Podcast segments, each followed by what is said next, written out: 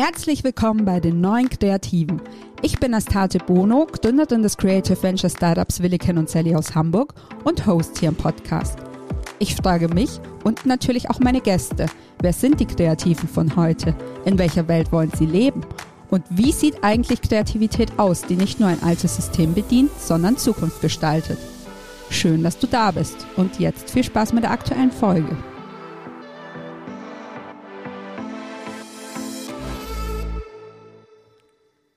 Hallo again zur ersten offiziellen Folge im neuen Jahr. Wir haben seit ein paar Tagen neue Kunst an unseren Wänden im Esszimmer hängen und zwar zwei wunderschöne Bilder von der Hamburger Künstlerin Jennifer Schur. Jenny wurde uns vor zwei oder drei Jahren von einer befreundeten Artdirektorin empfohlen, als wir gerade auf der Suche nach einer guten Illustratorin waren. Wir haben dann damals auch tatsächlich mit Jenny zusammengearbeitet und waren super happy mit dem Ergebnis. Und wie das dann heutzutage ist, man bleibt über die sozialen Medien irgendwie los in Kontakt. Als wir dann vor kurzem ihre neue großformatige Serie entdeckt haben, haben wir zugeschlagen. Und zwar im doppelten Sinne. Ich habe nicht nur ihre Bilder gekauft, sondern sie auch natürlich ganz liebevoll zu dieser Podcast-Folge gezwungen. Wir haben unter anderem darüber gesprochen, wo Artdirektorin Jenny aufhört und Künstlerin Jenny anfängt, wie sie an eine leere Leinwand oder besser gesagt an ein neues Werk herangeht, wie sie bei der Preisfindung für ihre Bilder vorgeht und warum in ihrer Kunst sozialkritische Themen immer eine Rolle spielen werden. Außerdem hat sie von ihrer letzten Gruppenausstellung im PAL, einem Hamburger Nachtclub, erzählt und mich gebeten zu ergänzen, dass diese Ausstellung von Ann-Kathrin Hubrich und Duschko Chuljewitsch kuratiert wurde. Hiermit erledigt. Also viel Spaß mit der neuen Folge. Hallo Jenny, schön, dass es echt mal geklappt hat im vierten Anlauf, ja. glaube ich. Freut mich. Ähm, ja, wir sind, sind, treffen uns ja hier zum ersten Mal auch wieder persönlich seit einiger Zeit. Meine ganzen Folgen habe ich jetzt irgendwie ähm, über Videocall aufgenommen wegen Corona, aber wir sind natürlich auch mit 2G Plus hier, natürlich. Ja, klar. ähm, trotzdem auch an dich. Die Frage, die ich all meinen Gästen stelle, so, wie bist du denn der kreative Mensch geworden, der du heute bist? Was hat dich besonders geprägt auf deinem kreativen Weg? Also das ist natürlich eine sehr große, umfangreiche Frage. Ähm, aber ich würde sagen, das, was mich am stärksten geprägt hat, war der Umzug nach Hamburg und die Begegnungen, die ich hier gemacht habe. Ich bin eigentlich geboren in äh, Süddeutschland in einem kleinen Dorf und habe da mein Abitur am Gestaltungs- und Medientechnischen Gymnasium gemacht und ähm, habe dann in Augsburg auch weiterhin in Süddeutschland eben mein Studium zum ähm, Kommunikationsdesign gemacht. Also meine Eltern haben mich schon immer schon früh bestärkt, was Kreatives zu machen und mich immer gefördert. Und es war auch schon immer klar, dass ich was mit Kunst oder Design machen will. Aber irgendwie hatte ich immer das Gefühl, dass ich in Süddeutschland mich nicht so richtig entfalten konnte oder da irgendwie mich nicht so richtig gefühlt habe. Und ähm, nach meinem Bachelor in Augsburg dann ähm, hatte ich dieses Bedürfnis, ich muss raus und ich will in eine Großstadt. Und ähm, dann hatte ich mich in Hamburg bei Donkey beworben, eine Designagentur in der Schanze. Und die hatten mir dann an einem Donnerstag angerufen, ob ich als Junior AD anfangen will. Und dann haben sie mich gefragt, wann ich anfangen kann. Und ich äh, sagte am Montag. dann habe ich meinen Koffer gepackt und bin äh, am nächsten Tag nach Hamburg gefahren und ähm, ja, habe da angefangen. Und die KollegInnen, die ich da hatte und ja, Freunde, die ich da gefunden habe, relativ schnell, die haben mich wirklich am krassesten geprägt. Also das waren alles super besondere, inspirierende Menschen und ich habe da auch zum ersten Mal so Vorbilder gefunden und äh, neue Lebensentwürfe entdeckt. Und ja, das hat mich auf jeden Fall doll geprägt. Und ja, das war eine, spannende Zeit bei Donkey. Und nach einer Weile hatte ich dann aber ähm, das Bedürfnis, auch noch was anderes zu machen nebenbei. Und ein Freund von mir, der musste aus seiner ähm, aus seinem Fotostudio im OZM, das war so eine Galerie, ähm, die es jetzt leider nicht mehr gibt, raus, weil das Gebäude abgerissen werden sollte. Und dann hat er mich gefragt, ob ich ähm, mit ihm ein Gemeinschaftsatelier aufmachen will. Und er hatte dann in der Tadenstraße sein Fotostudio und ich mein Malatelier, wo ich dann nach der Agentur immer hingegangen bin und gemalt habe. Mhm. Und ja, da habe ich dann auch wieder Blut geleckt und irgendwie wieder ähm, den Zugang zur Kunst gefunden. Ich hatte immer das Gefühl, man muss sich ganz stark positionieren. Entweder man war Designer oder Künstler. Und ähm, ja, während des Studiums und am Anfang war ich auch ganz klar äh, auf der Designrichtung.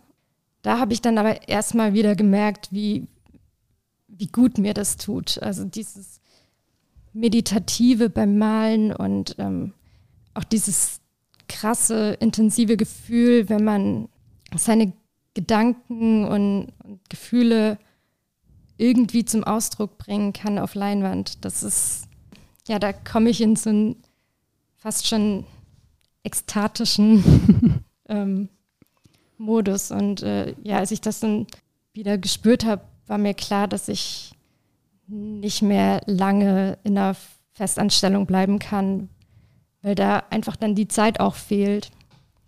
Und ähm, ich war dann doch aber relativ lange bei Donkey, ich glaube fast vier Jahre. Dann habe ich mich selbstständig gemacht und genau am Anfang wusste ich noch nicht so richtig, wie das laufen wird mit Aufträgen und ob ich das überhaupt hinbekomme mit der äh, Selbstständigkeit. Und deshalb hatte ich mir dann noch einen Nebenjob in der Bar gesucht, in der schönsten Bar Hamburgs.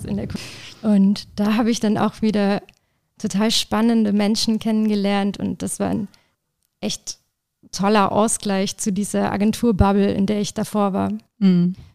Und ähm, ja, also das, diese Begegnungen haben mich auf jeden Fall auch sehr geprägt. Und auch ja, die Menschen, die ich dort kennengelernt habe. Und genau, und dann lief das aber ganz gut. Ich hatte am Anfang das Gefühl, ich muss mich positionieren. Ich muss mir eine Richtung aussuchen. Entweder ich mache jetzt nur ähm, Kunst- und Artdirektion oder nur Illustration und Kunst. Und habe dann aber recht schnell gemerkt, dass ich das nicht trennen kann und auch nicht will, weil sich das auch irgendwie total gut gegenseitig befruchtet hat.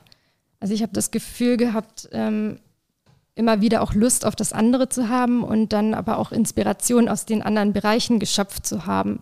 Ja, und das läuft ganz gut für mich, der, der Weg, dass ich eben gerne auf allen Hochzeiten tanzen will. Sehr gut. Ja. Ähm, du hast ja letztes Mal, als unsere Pod Podcast-Aufnahme ähm, über Videocall so ein bisschen schiefgegangen ist, verraten, dass dein Papa Musiker ist. ja. ähm, also macht er das auch hauptberuflich und so hast du da quasi so deine künstlerische Ader schon äh, durch deine Eltern dann auch mitbekommen? Also mein Vater ist äh, hauptberuflich eigentlich im Finanzamt. Ja, okay. genau, und meine Mutter ist Friseurin. Ähm, aber trotzdem war unser also mein Elternhaus war trotzdem immer sehr voll mit Kultur und, und musikal, musikalischen Einflüssen. Und also die Musik spielt auch jetzt in, in, meinem, in meiner Kunst eine wichtige Rolle und ein großer Einfluss auf jeden Fall. Mhm. Ähm, inwiefern würdest du sagen, spielt die Musik in quasi in deiner Kunst eine wichtige Rolle? Also hörst du, mhm. also die Musik, die du quasi beim Malen hörst, oder mhm. lässt du auch wirklich ähm, Bestandteile aus der Musik in deine Werke einfließen? Ähm, ja, beides. Also ich habe das Gefühl, dass ich mich durch Musik in, in bestimmte Stimmungen gut reindenken kann und die dann mir einfach den, den Weg auch ein bisschen bahnen, das umzusetzen, was ich im Kopf habe. Mhm. Und gleichzeitig inspirieren mich natürlich aber auch Texte und ähm, ja. Hast du eine Lieblingsmusikrichtung, die du beim Malen hörst?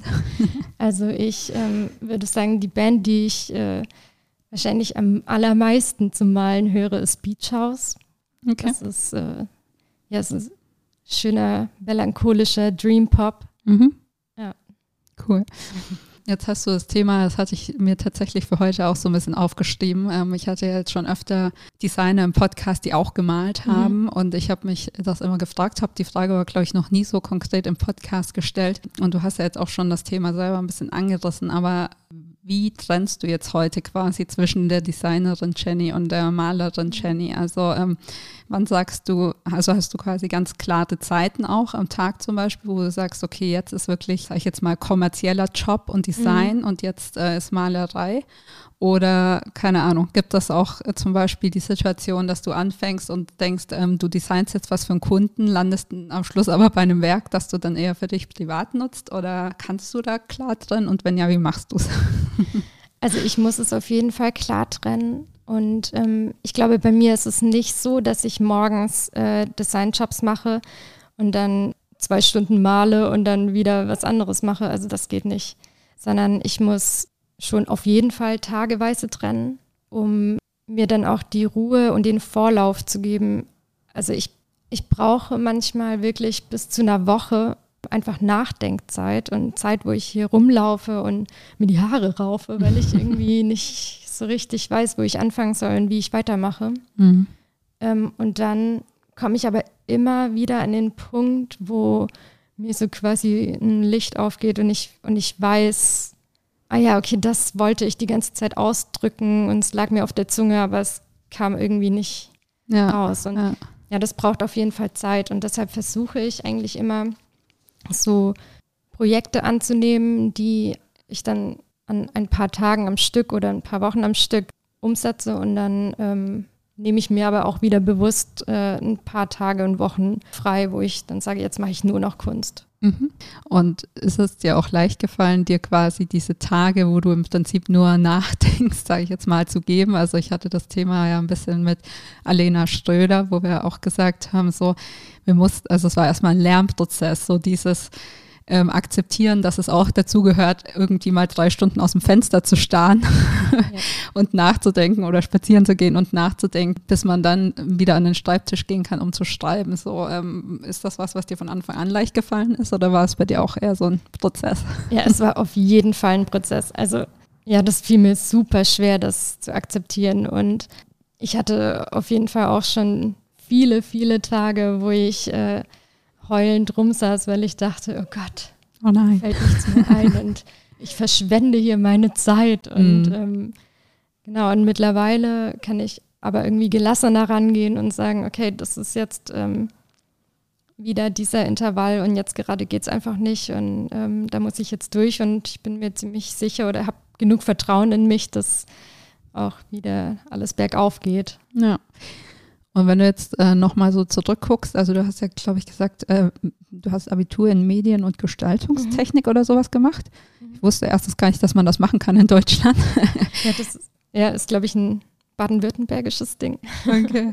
Also hast du das damals schon sehr bewusst gewählt, weil du gewusst hast, dass, dass das was ist, ähm, in die mhm. Richtung, in die du gehen möchtest? Und die eigentliche Frage an sich war, also wenn du jetzt nochmal so zurückguckst, wollte die junge Jenny eigentlich eher Künstlerin werden oder eher Designerin? Oder war das Design, also die Entscheidung fürs Design dann wirklich eher eine, hm, sag ich mal, eine, zu der man sich gezwungen gefühlt hat, weil man das Gefühl hatte, durch Kunst kann man sich eh nicht den Lebensunterhalt verdienen?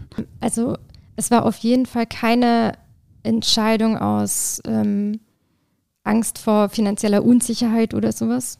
Ähm, da habe ich einfach schon immer genug Rückhalt von meiner Familie auch gehabt, dass mir immer schon die Freiheit nehmen konnte, einfach das zu machen. Und vielleicht hatte ich auch einfach schon von, von meinen Eltern genug Urvertrauen mitgegeben bekommen, dass mhm. ich schon irgendwie durchkomme. Das ist schön. ähm, ja, das ist total schön, echt ein Riesenglück. Ja.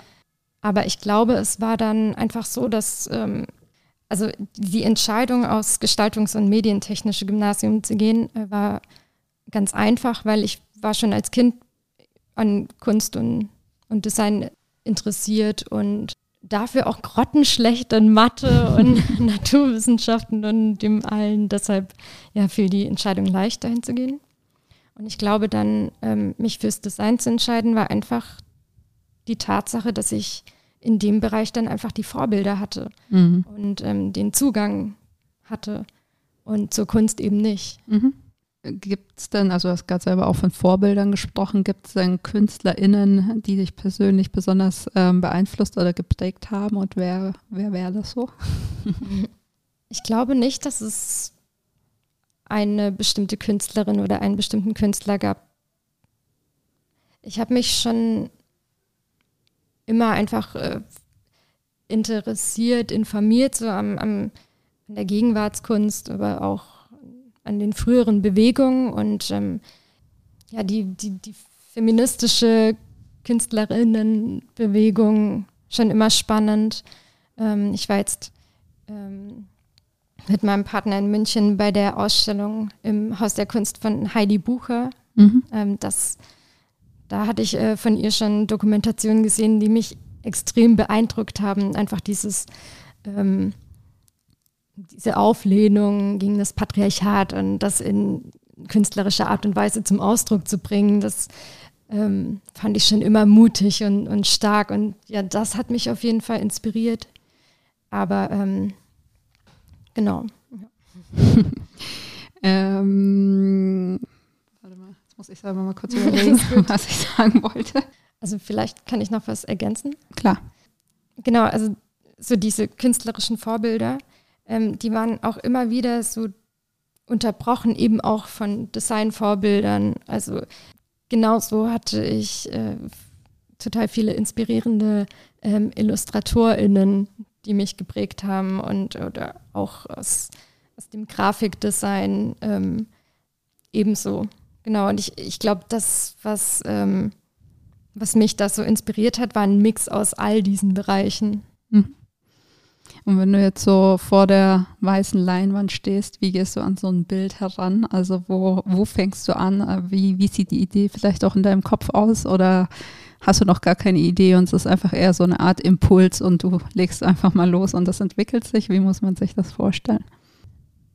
Ähm, also ich hatte schon oft versucht, einfach drauf loszulegen und ähm, in der Hoffnung, dass das Bild dann erwächst aus, aus, dem, ja, aus dem Moment. Und das hat noch nie funktioniert. Mhm. Ich muss mir schon wirklich lange Zeit Gedanken machen, das vielleicht sogar auf, aufzeichnen und ähm, mir im Vorfeld auch die Farben überlegen. Und ja, und dann, dann kann es sein, dass ich äh, während dem Prozess merke, okay, ich muss jetzt in eine andere Richtung gehen oder Dinge verändern. Aber ich habe dieses Grundkonstrukt auf jeden Fall im Vorfeld schon im Kopf. Mhm. Und würdest du sagen, du hast so eine Art Grundthema? Also du hast ja gerade gemeint, du warst zum Beispiel ähm, früher sehr inspiriert von der feministischen ähm, Kunst, von der Auflehnung, sage ich mhm. jetzt mal. Ähm, hast du auch für dich so ein Grundthema gefunden für deine Kunst? Ein Grundthema würde ich nicht sagen. Ich habe schon gewisse Themen, die mich umtreiben. Dazu gehört eben auch ja, Feminismus, Diskriminierung, verschiedene ähm, politische Aspekte. Ich habe hier zum Beispiel mit meinem Partner so äh, fast schon so ein kleines Ritual, dass wir abends auf der Couch äh, liegen, Musik hören und über Philosophie und Politik diskutieren. Ähm, und aus diesen Gesprächen entstehen ganz oft äh, irgendwelche Themen, ähm, die mich aufregen oder umtreiben. und ähm, ja, das kann alles Politik und Gesellschaft sein, würde ich mich nicht festlegen, aber einfach alles, was äh, ein Herzensthema ist. Mhm. Ich hatte mir auch aufgeschrieben, dass äh, genau, dass du sozialkritische Themen in deiner Kunst behandelst. Das habe ich gleich auch in einer, ich weiß nicht mehr, aber einer Beschreibung fürs Lunatic Festival, glaube ich, gelesen. Kann das sein? Ähm, was hatte ich denn da geschrieben? Weiß ich gar nicht mehr, ehrlich gesagt. ich habe es mir jetzt hier auch nicht zitiert, aber ich meine, du hast es ja selber auch gerade schon angesprochen, mm, dass ja. dich auch ähm, politische Themen und so inspirieren. Also findest du, es gehört zur Kunst, sich auch wirklich ähm, sozialkritisch und politisch zu ja, positionieren und findest du, Kunst kann auch ohne das funktionieren? Ja, also ich würde mir jetzt, glaube ich, nicht anmaßen, ähm, zu behaupten, dass man als Künstlerin politisch sein muss. Aber ähm, für mich gehört es auf jeden Fall dazu, weil meine Kunst ja schon Ausdruck meiner Gedanken und meiner Themen ist. Und, und ich kann mir nicht vorstellen, da Politik und Gesellschaft auszuklammern. Ja, nochmal ganz kurz zurück zu eher pragmatischen Themen. Wie gehst du denn an so eine Preisfindung für ein Bild von dir heran? Also ähm, ich weiß es nicht, aber ich stelle es mir so vor, dass wenn man wirklich den kompletten Zeitaufwand mit einberechnet, mhm. dass die Bilder dann fast schon wahrscheinlich unbezahlbar werden mhm. würden. Also wie, wie gehst du da heran? Also das war bei mir, glaube ich, so, dass ich ähm, angefangen habe mit so einer Untergrenze.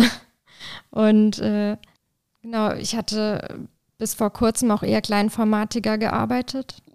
Und ähm, dann habe ich mich einfach an diesen Preisen orientiert und habe dann natürlich aber auch mit einfließen lassen, äh, wo ich mich jetzt gerade als Künstlerin positioniere. Also ich ähm, will mir jetzt auch irgendwie nicht äh, anmaßen, ähm, 20.000 für ein Werk zu verlangen, aber ähm, will mich natürlich auch nicht unter Wert verkaufen. Mhm. Es war so eine Orientierung an anderen KünstlerInnen und, ähm, und dann eben auch eine Berechnung aus, äh, wie viel Material hat es mich gekostet, wie viel Zeit und wie viel äh, wie groß ist das Format. Ja, ja. Ja, stelle ich mir auch als echt eine schmale Gratwanderung das vor, so diese, diese Findung zwischen, wie du sagst, man will ja nicht gleich irgendwie größenwahnsinnig ja. wirken mit seinen Preisen und sie sollen ja auch noch so real sein, dass man dann auch wirklich was verkauft, aber mhm. wie du sagst, sich eben auch nicht unter Wert zu verkaufen. Ja. Find, also stelle ich mir zumindest sehr hart vor. Ja. Du hast ja zurzeit auch eine Ausstellung im Blank laufen in einer Bar oder Kaffeebar Beides. Ähm, in Lüneburg. Wie kam es denn dazu? Ähm, das kam nach dem Lunatic Festival. Da wurde ich quasi empfohlen als Künstlerin, weil ähm, im Blank regelmäßig äh, KünstlerInnen ausgestellt werden. Mhm. Und ähm, die hatten mich dann gefragt, ob ich quasi so eine Dauerausstellung bei denen machen will. Und ich habe mich total gefreut und äh, ich finde die Location super schön und habe dann aber auch gemerkt, dass äh, die beiden Inhaber einfach auch total meine Kunst verstehen und auch die Gäste dort das wertschätzen und verstehen, was ich mache. Und das ist, äh, das ist mir schon auch echt wichtig, dass, mhm. ähm, ja, dass ich nicht nur irgendwo meine Kunst ausstelle, um es auszustellen, sondern dass es dort schon auch gewertschätzt wird und das, das wird es dort und deshalb bin ich gern da. Ja, hast du ähm, auch über die Ausstellung quasi schon Werke verkauft? Ähm, hauptsächlich äh, Prinz. Okay, genau. Das ist so witzig. Ich habe da voll die Evolution irgendwie durchgemacht, weil früher habe ich immer so gedacht, ähm, Künstler, die so in Cafés ausstellen oder so, naja, das sind so Hobby-Künstler, die irgendwie, mhm. weiß ich nicht, so die Hausfrau, die irgendwie auch mal gemalt hat. Ja. Aber mittlerweile finde ich das ja wirklich äh, eine wunderbare Gelegenheit und ja eigentlich auch eine ja, gute Symbiose, sage ich jetzt mal, weil die, die Leute haben ja den Raum und haben meistens auch die großen Wände und ähm, ja, auf jeden Fall eine schöne Gelegenheit. Hattest du auch schon andere Ausstellungen? Ähm, ja, also wir waren im, oh Gott, wann war das? Im Oktober, September, Oktober, glaube ich, äh, hatten wir eine Gruppenausstellung im PAL. Mhm. Ähm, das hatte sich leider wegen Corona auch ganz schön lange gezogen.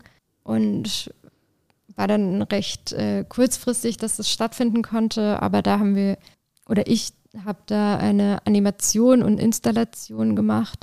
Der Titel war 404 Not Found. Mhm. Und es ging um den Wandel von ähm, Social Spaces zu Non-Places. Mhm. Ähm, also wie ähm, sich soziale Räume verändern. Und äh, ich hatte da ähm, so eine Art Sparfassade aufgebaut und eine Animation laufen lassen, wo man durch das Fenster blickt, wie man eben auch ähm, während des Lockdowns hauptsächlich spazieren war und durch beleuchtete Fenster geguckt hat und ähm, wie dort in der Animation dann eine Person stand vor Barstühlen ohne Barumgebung also losgelöst von dem, von dem eigentlichen Umfeld, in dem es normalerweise stattfindet. Und es passierte nichts. Also es suggerierte Stillstand und Unbehagen und genau. Hm. Ich glaube, man muss nochmal den Kontext ein bisschen erklären. Ähm, das Paar ist, glaube ich, ein Club genau. oder eine Bar gewesen. Ja. Oder ist es wahrscheinlich immer noch, ja. aber die dann quasi pandemiebedingt geschlossen war. Und dadurch habt ihr quasi eine neue ähm, ja, Nutzungsmöglichkeit für die Räumlichkeiten gesucht, genau. richtig? Ja. Okay. Weil, ähm, ich glaube, dann versteht man noch, noch den, das, das, Thema der Ausstellung ja. besser sozusagen. Stimmt. Äh, ich glaube, du hast auch schon Sachen mit der Millantor Gallery gemacht, oder? Äh, ah ja, genau. Im, im Frühjahr ähm, wurde, also es war ja so, dass normalerweise immer die Millantor Gallery stattfindet einmal im Jahr. Und äh, Corona-bedingt fiel das eben auch aus und deshalb hatten sie sich überlegt, ähm, so viele kleinere Events zu machen und unter anderem dann die Ausstellung St. Pauli 100 Blickwinkel. Mhm.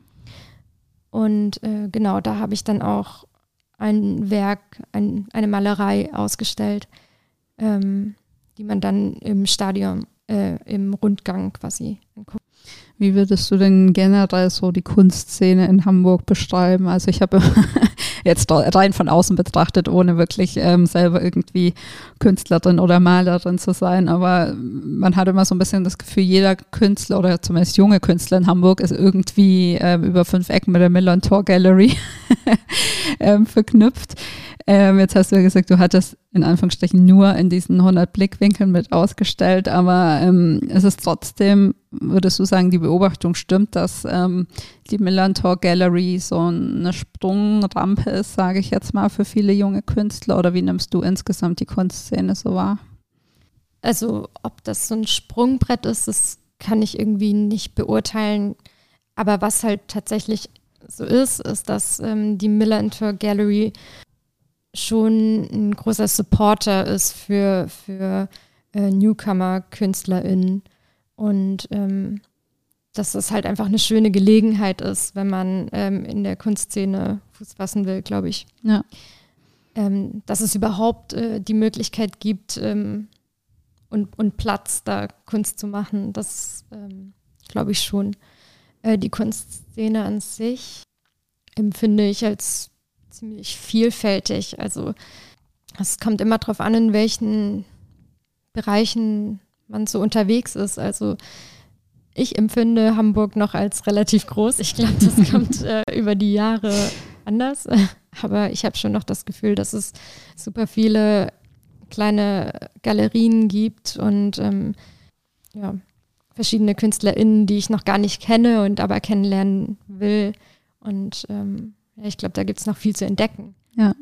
Hast du ähm, auch schon mal versucht, mit einer dieser vielen kleinen Galerien zum Beispiel Kontakt aufzunehmen ähm, und dich auch schon so ein bisschen in der Galerieszene zu positionieren? Oder ist es eher so, dass man sich denkt, okay, ich äh, probiere viele verschiedene Sachen aus und vielleicht kommt irgendwann jemand auf mich zu? Ähm, also bis jetzt habe ich mich da noch nicht bemüht, weil ich ähm, das Gefühl hatte, im letzten Jahr auch noch einen großen Schritt gemacht zu haben, was die, was die Selbstfindung angeht. Mhm. Ähm, ich hatte ein bisschen Angst, wenn ich mich zu früh jetzt schon quasi präsentiere und ja, eine Galerie eventuell sogar irgendwie mich haben will, dass ich dann auch so ein bisschen die Freiheit verliere, was ganz anderes zu machen. Mhm. Und, ähm, und jetzt habe ich aber schon das Gefühl, dass ich äh, meine Richtung gefunden habe und, ähm, und darauf gerne aufbauen will. Und ich habe nicht mehr das Gefühl, dass ich ja, in eine ganz andere Richtung gehen will, sondern ich glaube, ich habe jetzt ein ganz gutes Fundament, um, um weiterzumachen. Und das steht auf jeden Fall auch auf meiner To-Do-Liste fürs neue Jahr, ähm, mich da mal zu bemühen. Mhm. Kannst du deine Kunstrichtung, die du so für dich gefunden hast, noch mal ein bisschen äh, beschreiben?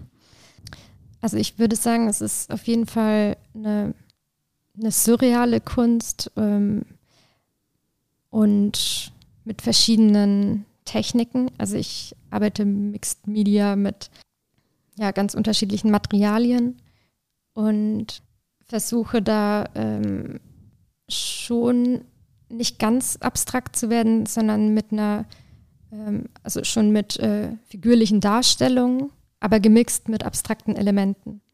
Ähm, weil ich das Gefühl habe, wenn ich zu realistisch werde, ähm, versperre ich mir da den Weg, Dinge ausdrücken zu können, die ich eben nicht durch realistische Darstellung ausdrücken kann, ähm, sondern die ich vielleicht nur mit, mit Formen oder auch mit dem Spiel von Fülle und Leere irgendwie beschreiben kann. Mhm. Wir haben ja gerade zwei Bilder von dir gekauft. also ohne dich äh, wirklich gut gekannt zu haben vorher ich sage jetzt mal, wir haben ein Bild gekauft, auf dem ist vielleicht eine Hand zu sehen, vielleicht auch nicht, man weiß es nicht so genau. Ähm, es ist, ich sage jetzt mal, es ist eine surreale Hand. Ich, vielleicht poste ich das Bild ja dann auch nochmal, wenn ich darf, auf dem Kanal dazu. Aber kannst du mal zum Beispiel anhand des Bildes, weil du ja auch gesagt hast, eigentlich eines von deinen Lieblingsbildern, die du gemacht hast momentan, mal versuchen zu beschreiben, was du da ausdrücken wolltest? Mhm. Ähm, also es ist eine Hand. Und ähm, bei diesem Bild, da finde ich, oder da, ähm, da war auf jeden Fall dieser Gedanke, eine gewisse Ambivalenz auszudrücken. Nämlich, man hat einmal diese recht natürlichen ähm, Erdtöne in der Hand und ähm, auch im Hintergrund, in der ersten Farbschicht quasi, arbeite ich, erarbeite ich äh, eine abstrakte Form von, von Feuerelementen. Und ähm, das, das drückt oder, oder sollte ausdrücken eine Art ähm, reale Brutalität, die es ja bei uns in der Welt gerade gibt. Und gleichzeitig benutze ich sehr leuchtende und, und künstliche Farben. Im Vordergrund auch ein Element, was aussieht wie ein Handy-Display. Mhm. Ähm, vielleicht kennt der ein oder andere Hörer oder Hörerin diese Spotify-Musikauren, die es äh, zum Jahreswechsel gegeben mhm. hatte. Also, dass man ähm, seinen musikalischen Farbverlauf angezeigt bekommt. Ja. Irgendwie, ähm, ja, diese Ambivalenz zwischen, äh, wir leben gerade in einer Pandemie, es gibt ganz viele Kriege, ganz viele Krisen auf der Welt. Und gleichzeitig sehen wir aber diese wunderschönen digitalen Farbverlaufe und können uns da in so eine andere Welt reindenken, in diese digitale Welt, in der alles noch schön leuchtend ist und ähm, ja, irgendwie, dass, dass diese zwei Momente gleichzeitig stattfinden und diese zwei Welten, diese digitale und analoge Welt, die da miteinander koexistiert, das war so der Gedanke des Bilds. Mhm, schön zu wissen. und äh, hast du denn das Gefühl, es ist eher, also ist es für dich eher was Positives, dass wir quasi als Gegengewicht zu den ganzen äh, schrecklichen Nachrichten in der realen Welt gerade auch eine digitale Welt haben, wo wir vielleicht so ein Gegengewicht finden können? Ähm, empfindest du das als was Positives oder hast du das Gefühl, es sind eher es birgt vielleicht auch eher eine Gefahr, ähm, dass man sich dann zu sehr in diese digitale Welt verabschiedet, wo alles noch irgendwie wenn man jetzt mal von dem ganzen Hate Speech absieht, aber irgendwie noch äh, auf eine gewisse Weise heil zu sein scheint und ähm, dass man dann quasi zu sehr die realen Gegebenheiten ausblendet. Also ich will jetzt gar nicht die digitale Welt verteufeln.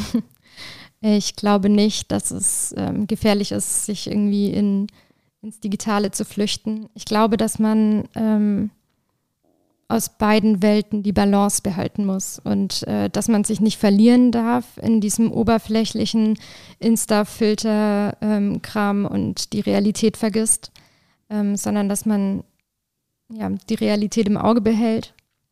Ähm, und ich glaube, dass die, ja, die digitale Welt schon auch viele schöne Möglichkeiten eröffnet und ähm, nicht alles schlecht ist. Du hast ja schon selber gesagt, du hast quasi Mixed Media in deiner Kunst und ich habe auch gesehen zufällig, was heißt zufällig, bei der Recherche, aber trotzdem bin ich irgendwie zufällig drauf gestoßen, dass du zum Beispiel bei Giphy auch relativ viele GIFs hast und ähm, ist, also schlägt dein persönliches Herz eher digital als Künstlerin oder eher analog oder ist es wirklich eine, ähm, ja, hast du wirklich das Gefühl, du bist eine gute Symbiose aus beiden Welten. Ja, ich, ich glaube, ähm, ich glaube, ich kann nicht ohne das eine oder andere. Also ähm, ich habe immer das Gefühl, wenn ich mich gerade zu doll ins Digitale reingefuchst habe, dann ähm, kommt irgendwann der Moment, wo ich mich richtig durstig bin nach analogem Arbeiten. Und ich glaube, dieser Wechsel ist, ist ganz gut. Mhm.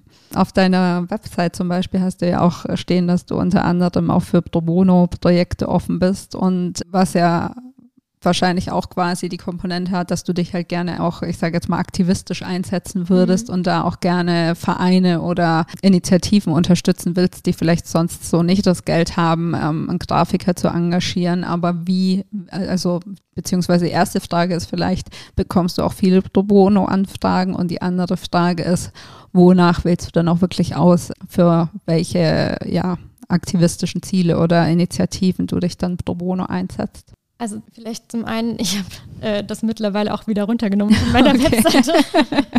Zu viele Anfragen.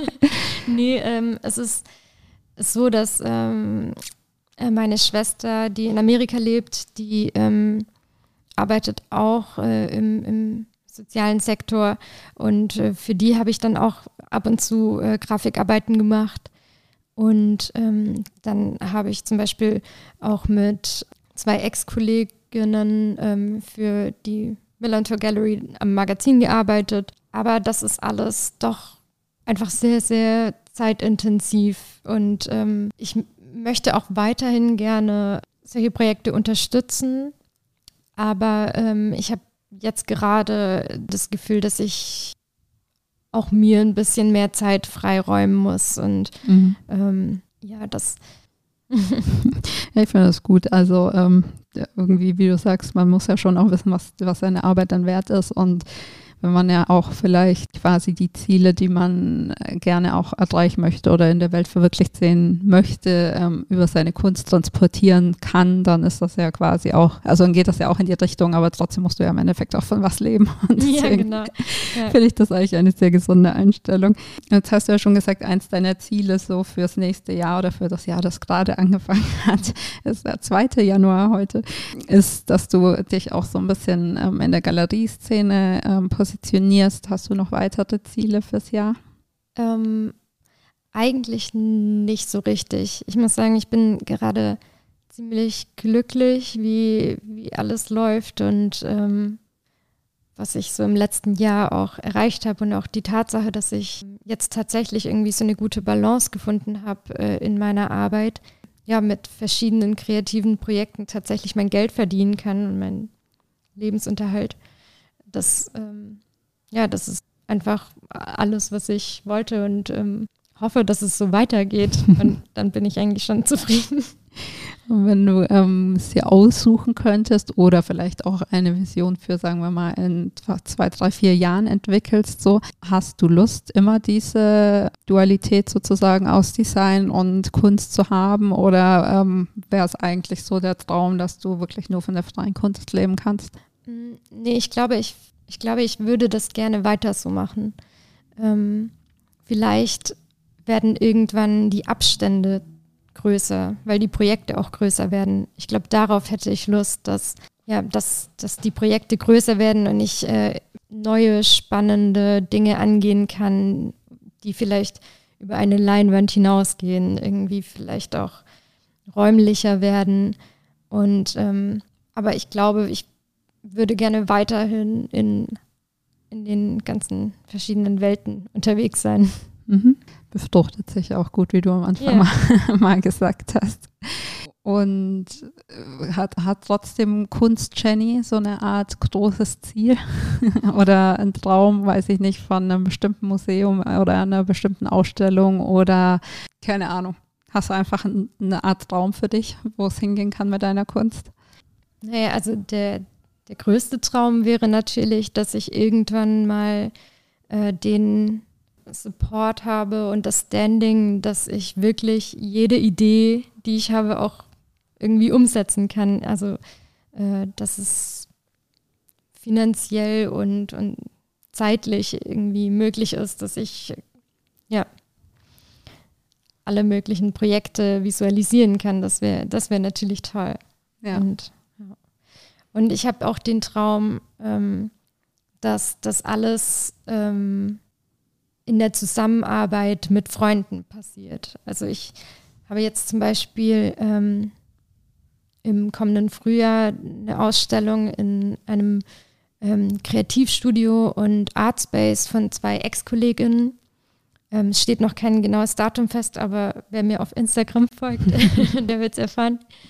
Ähm, und das finde ich das Allerschönste, dass man ähm, mit, ähm, mit Freunden und, und KollegInnen äh, zusammen Kreatives gestaltet und äh, ja, in den verschiedenen Bereichen also ähm, übergreifend arbeitet. Mhm. Ähm, kannst du dir auch, also beziehungsweise hast du auch so eine Art ähm, Peer Group oder halt gerade deine Freundinnen, von denen du dir auch ähm, für deine Werke schon im Prozess manchmal Feedback einholst? Oder ist das wirklich was, was du ganz für dich machst? Und wenn es um ja, Kollaboration geht, ist es dann wirklich zwar ja, wie du sagst, man versucht zum Beispiel eine gemeinsame Ausstellung oder sowas auf die Beine zu stellen, ähm, aber es ist nicht so, dass man gegenseitig quasi in die Prozesse mit eingreift.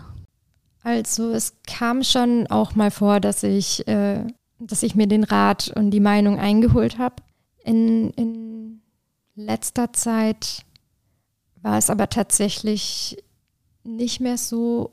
Oder wenn ich, wenn ich wirklich am Verzweifeln war und, ähm, und Austausch brauchte, dann war es eher mein äh, Partner, mit dem ich das diskutiert habe. Und ähm, ja, dessen Meinung ist mir auch extrem wichtig und das schätze ich total, was er, was er sagt. Und, ähm, und daraus kam dann auch immer irgendwie inspirierender, neuer Kontext. Ja. Ist das dann bei deinem Partner so, also da ist er in einem ganz anderen Bereich tätig. Mhm. Ist es dann wirklich so, dass es ist der Blick von außen sozusagen, von jemandem, der eben nichts mit dem Bereich zu tun hat und der, der, dieser wirklich dieser Blick von außen, der dir dann hilft? Oder ist es bei ihm so, dass er trotzdem sehr viel Kunstwissen hat und ähm, trotzdem vielleicht in der Freizeit oder sowas ähm, sehr im künstlerischen Bereich irgendwie, weiß ich nicht, Kenntnisse hat, verwoben ist mhm. ähm, und da trotzdem dann auch fachspezifisch irgendwie dir Rat geben kann? Also er ist schon ziemlich kunstinteressiert und hat deshalb eben schon auch äh, Grundlagen, Know-how über Kunst. Ähm, aber ich glaube, letzten Endes ist es einfach so, dass er mich so gut versteht und mhm. weiß, was ich ausdrücken will. Und, ähm, und womit er mir dann am meisten hilft, ist auch meistens nicht so die, das Material oder die Farbgebung, sondern es ist eher so inhaltlich, ähm, wo er mir dann extrem guten, gutes Feedback geben kann und was mich dann weiterbringt. Und ich glaube, deshalb rede ich so gerne mit ihm, weil es dann letzten Endes in der Umsetzung dann doch meine Arbeit ist. Aber ähm, ja, dieser Austausch mit ihm da einfach ähm, inhaltlich so wertvoll ist. Also er hilft dir quasi oft einfach klarer für dich selber zu werden, ja. wo du eigentlich hin möchtest mit deinem Kunstwerk. Ja, ja. Okay. Ähm, und wie wichtig findest du es denn, also du hast ja vorhin auch erzählt, dass du auch ähm, früher dann viele Dokus geguckt hast und auch viel ähm, ja, aus vergangenen Zeiten, sage ich mal, dich informiert hast und inspirieren hast lassen. Wie wichtig findest du es denn, frühere Kunstbewegungen zu kennen? Also kannst, findest du, man kann auch Kunst in einem, ich sage jetzt mal mehr oder weniger luftleeren Raum machen? Oder hast du schon das Gefühl, man muss viel Wissen über ähm, vorherige Bewegungen haben und halt äh, kunstgeschichtlich auch einfach ein Know-how haben, damit man auch ja, ich weiß nicht, sein Werk in den Gesamtkontext einordnen kann, vielleicht. Ich glaube, ähm, das ist gar nicht so einfach zu beantworten.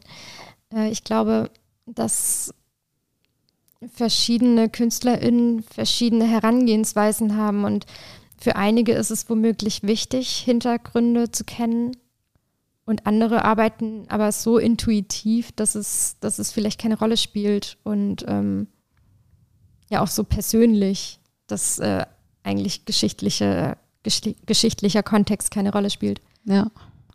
Ja, wir haben zu Hause zum Beispiel auch öfter mal die Diskussion, weil ich oft eher sage, naja, aber mir kommt es eher darauf an, was KünstlerInnen ausdrücken wollen und ähm, ja, vielleicht auch die persönliche Geschichte, die sie erzählen in ihren Bildern. Und mein Partner ist zum Beispiel eher so, dass er es ähm, schon wichtig findet, Kunst studiert zu haben und so weiter. Und wir haben aber auch Kunst zu Hause von KünstlerInnen, äh, unter anderem jetzt von dir, die nicht wirklich Kunst oder Malerei in dem Sinne jetzt studiert haben. Hast du das Gefühl, es ist manchmal was, was dir fehlt und was du vielleicht auch gerne nochmal nachholen würdest, irgendwann dich noch intensiver quasi mit den ja, ich sage jetzt mal, Grundlagen ähm, auseinanderzusetzen? Oder glaubst du, es ist einfach was, was man auch noch, noch mehr in der Entwicklung quasi für sich einfach, ja, Learning by Doing sozusagen?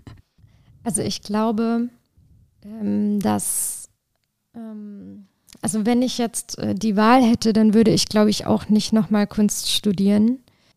wobei so eine Vertiefung finde ich schon auch ganz sinnvoll und gut. Also, aber das ist, äh, ich glaube, das ist individuell. Also ich glaube, die, ähm, die Zeit ist entscheidend, dass man, dass man sich die Zeit nimmt oder die Zeit hat, äh, sich intensiv mit äh, Dingen zu beschäftigen. Und ähm, ob das jetzt im Zuge eines Studiums stattfindet oder äh, in der Freizeit, ich glaube, das spielt keine Rolle. Ja, ja. Ich ganz bei dir. Und dann zum Abschluss würde mich nochmal interessieren, ähm, glaubst du, dass du immer aus Deutschland aus heraus arbeiten wirst oder kannst du dir auch vorstellen, nochmal in ein anderes Land zu gehen und ähm, vielleicht auch nochmal, keine Ahnung, andere kulturelle Einflüsse aufzuschnappen oder ja, viele sagen ja, der Horizont jetzt ganz doof, aber auch als Künstler oder Künstlerin ähm, erweitert sich nochmal, wenn man auch natürlich ähm, andere kulturelle Einflüsse mit aufnimmt. So, ähm, ist das was, was du dir für dich persönlich vorstellen kannst oder bist du hier verwurzelt? Für immer St. Pauli. Sehr gut. Nein, ich weiß es nicht. Ich glaube, ich will mich da auch noch nicht festlegen. Also ich hätte auf jeden Fall Lust auf Erfahrung und ja. Möglichkeiten. Das, ja. Du bist ja quasi schon mal ausgewandert von Süddeutschland nach, nach Hamburg. Genau. Sehr gut. Vielen Dank, Jenny, für das schöne Gespräch und ja, ich hoffe, wir bleiben in Kontakt und ähm, ich bin sehr gespannt auf jeden Fall, was sich bei dir so in den nächsten Jahren noch ergeben wird. Ja, danke. Vielen Dank auch. Es hat mir großen Spaß gemacht.